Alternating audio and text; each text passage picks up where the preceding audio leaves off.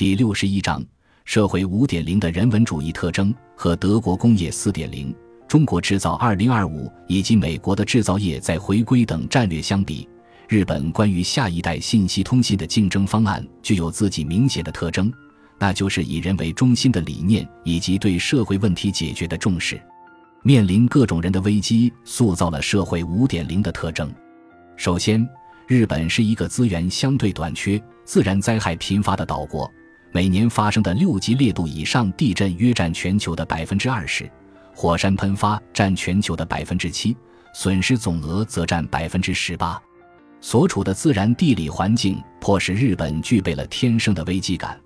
并不得不时刻将人的安全和生存问题放在首要位置。因此，有效应对各类自然灾害，打造富有坚韧性的经济社会，自然而然成为社会五点零的重要目标。其次，自上个世纪七十年代以来，日本面临日益严峻的人口问题。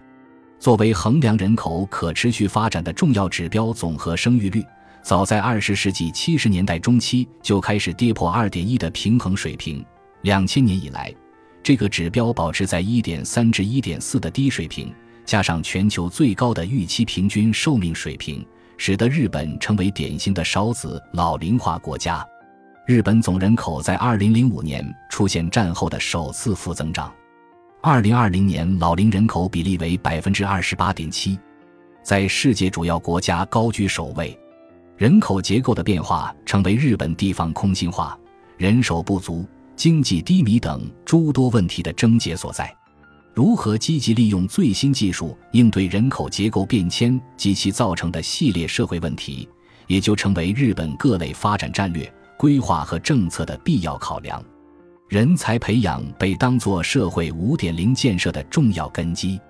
无论是上层法律法规，还是重大规划和项目，人才培养都是最重要的内容之一。这背后与上文所述日本面临人口减少、人手短缺等问题固然密切相关，另一方面也根植于日本长期以来重视人才培养、推动科研创新的传统。比如，二零零一年第二期《科学技术基本规划》就提出，在五十年内培养三十名诺贝尔奖人才，推动日本科研创新高水准发展的目标。规划实施以来，日本已有十八人成功获得诺贝尔自然科学奖项，在各国中高居第二，为日本在新千年后保持科技强国的地位做出了重要贡献。在这种一脉相承中，第六期。科技技术创新基本规划以实现社会五点零为大目标，强调构建从中等、高等到职业生涯的科学教育和人才培养系统，特别突出加强与科技进步直接相关的 STEM 学科教育和 IoT 相关人才的培育。社会五点零强调数字发展中的个人权益保障。根据日本总务省消费者意识调查。日本民众对于提供个人信息行为的不信任感近八成，高于其他主要先进国家。这一方面可能延缓日本基于大数据的一些尝试和运用，另一方面也倒逼日本政府在推进数字经济发展时更加注重个人权益的保护。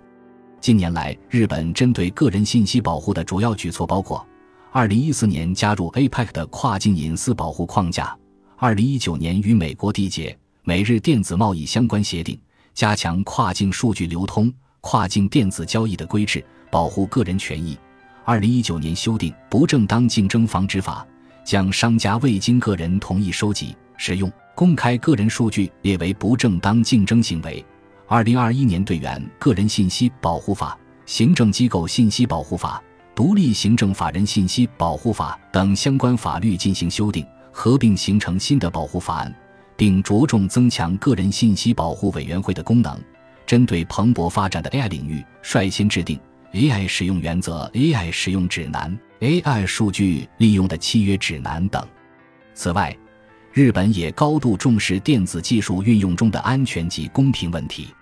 二零一八年，为适应社会五点零发展新形势，日本提出 CPSF 的安全保障框架。将安全领域从传统的 C 领域扩展到 P 领域，以及二者相互交融的物联网领域。二零二零年，日本总务省公布了强化网络安全的紧急首要应对事项，特别提出预防 IoT 等新领域可能产生的安全问题，同时提出研究区块链技术，加强网络安全运用。针对新兴信息通信技术发展可能加剧的地区，代际或个人数字鸿沟，实施对偏远地区经济困难人员的设施设备支援，对面向残疾人、老龄人等弱势群体提供信息服务的企业给予资金补助。总而言之，关于下一代的数字战略竞争，日本选择的社会五点零方案具备了浓厚的人文主义特征。而这种特征的塑造，很大程度又生根于日本自身的文化传统和当前面临的社会课题。中日两国一衣带水，在现在和未来的发展中都面临许多共同的课题和挑战。社会五点零的制定以及当前实施中呈现的诸般现状，对于中国当前蓬勃发展的数字经济也有一定的启示。本章创作特约研究员龚鹏辉，研究方向人口。新经济及时政。